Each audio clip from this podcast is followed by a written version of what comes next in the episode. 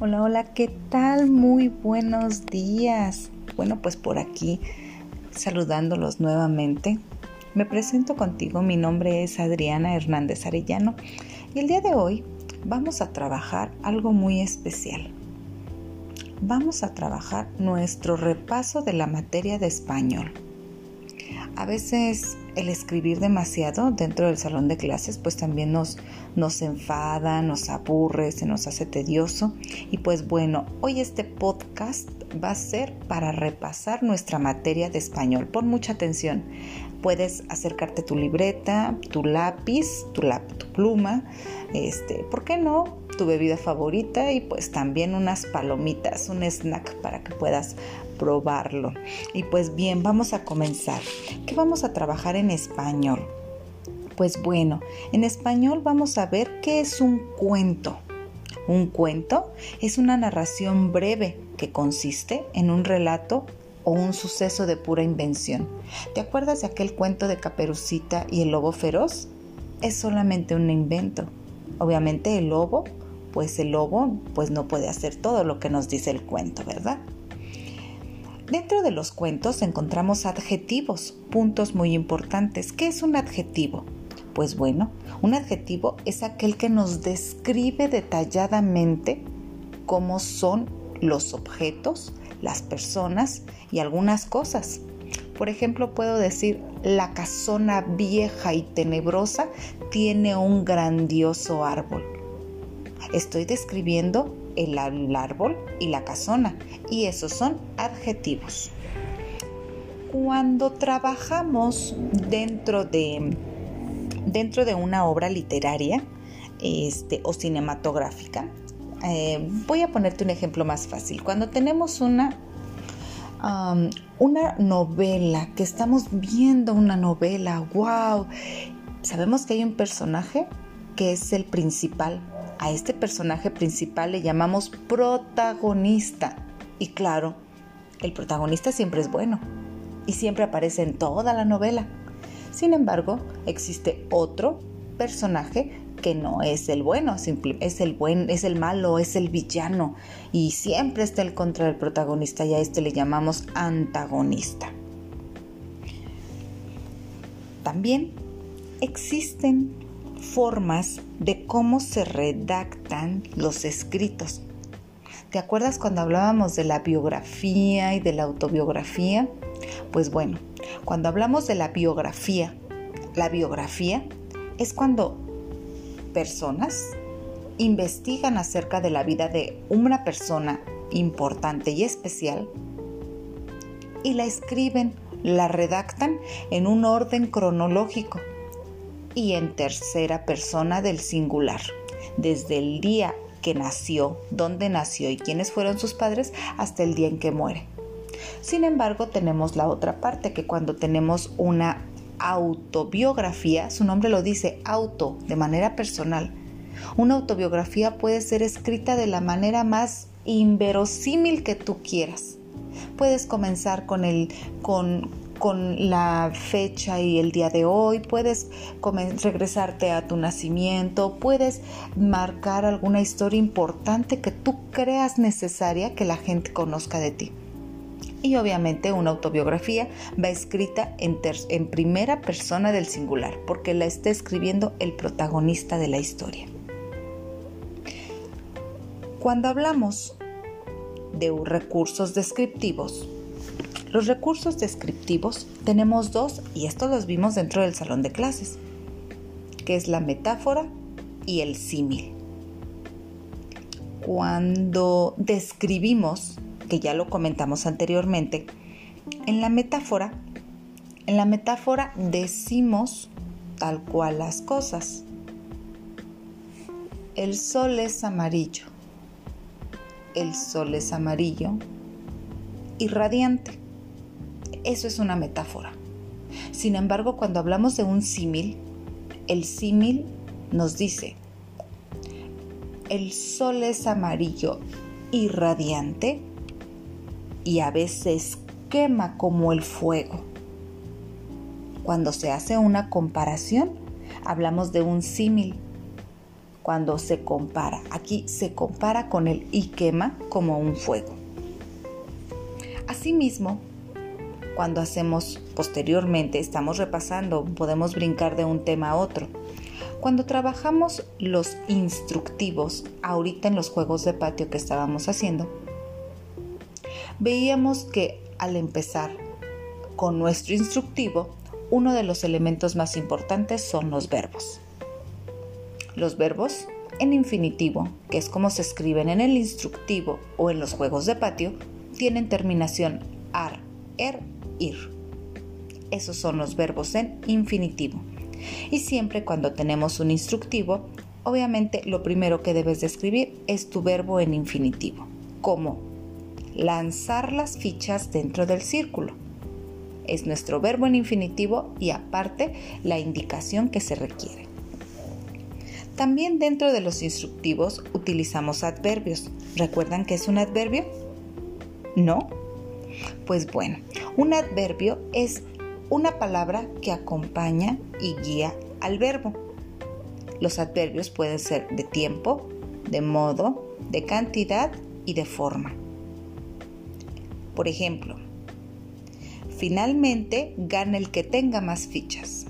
Aquí el verbo es gana, ganar. Yo gano, tú ganas, él gana. Ahí está el verbo. Y mi adverbio sería finalmente. Entonces aquí los adverbios siempre van acompañados del verbo y ayudan a dar una mejor entonación y entendimiento a la oración. Cuando juntamos un adverbio que acompaña al verbo más un adjetivo que describe personas, estos nos ayudan a que nuestros instructivos o juegos de patio sean de mayor entendimiento.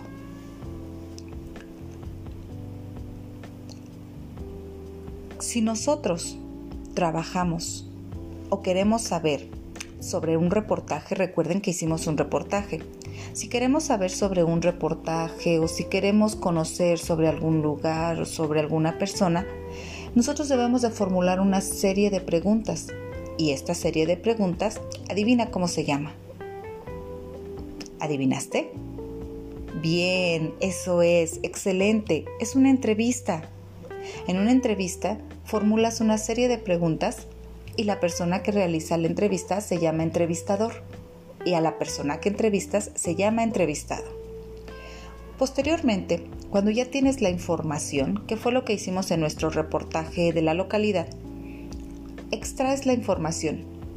Si tú la, e, si tú la expones y la escribes tal cual hiciste la entrevista, eso se llama un discurso directo, que se escribe en primera persona del singular.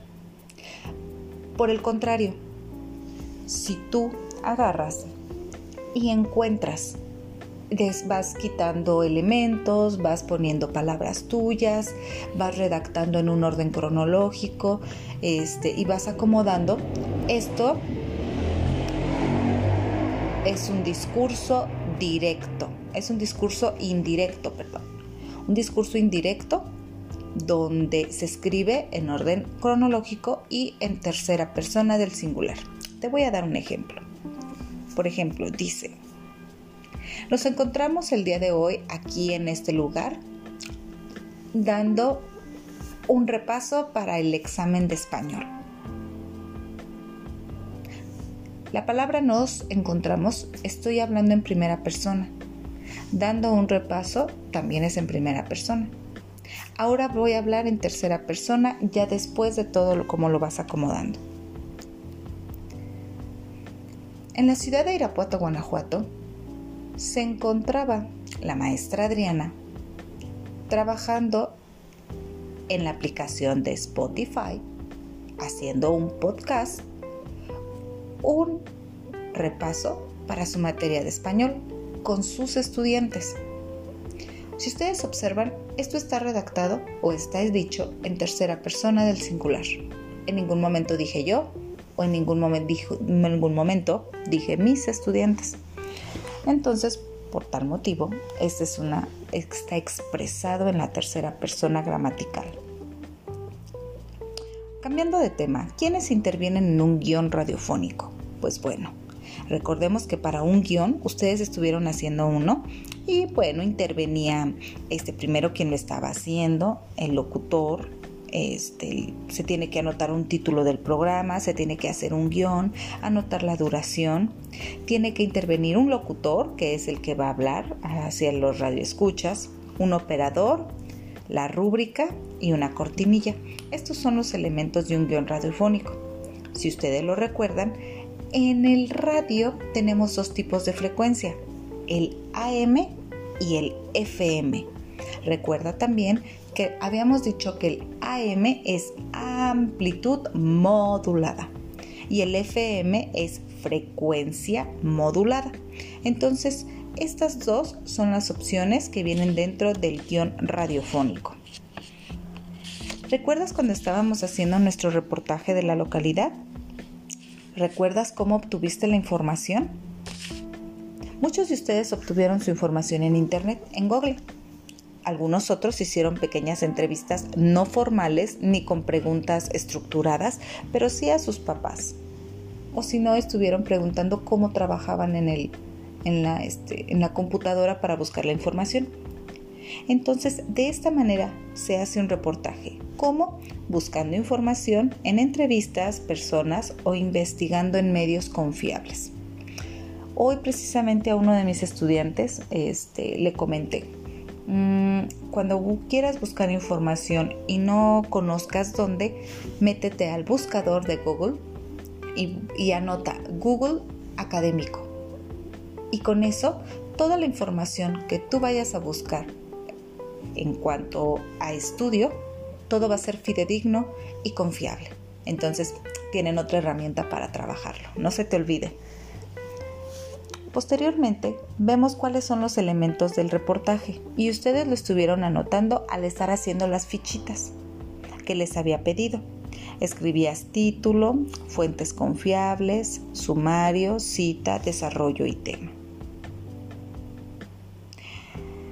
Posteriormente, pues bueno, aquí ya nos brincamos un poquito. Recordemos los, los elementos, los, los pasos, los espacios del cuento, que son este, inicio, desarrollo y cierre. Este, y luego vamos a ver qué son los nexos. Los nexos, recuérdalo, los nexos son aquellos, aquellas palabras que nos hacen unir, son aquellas palabras que forjan uniones entre dos o más palabras u oraciones. También pueden ser frases. Y estos nexos son I, Y, e, ni y que. Y su utilidad es unir dos o más palabras. Y pues bueno, ya casi para terminar, tenemos este, los tipos de rima. ¿Sabes cuáles son los tipos de rima cuando estuvimos viendo el poema? Pues bueno, los tipos de rima son dos el asonante y el consonante. Cuando hablamos de rima asonante, asonante, únicamente utilizamos vocales, ¿sí? Brilló, cantó. ¿Qué es lo único que suena? La O. Brilló, cantó. Esa es una rima asonante. Y tenemos rimas consonantes que vienen involucradas consonantes, como su nombre lo, lo dice, y vocales sombrilla, tortilla.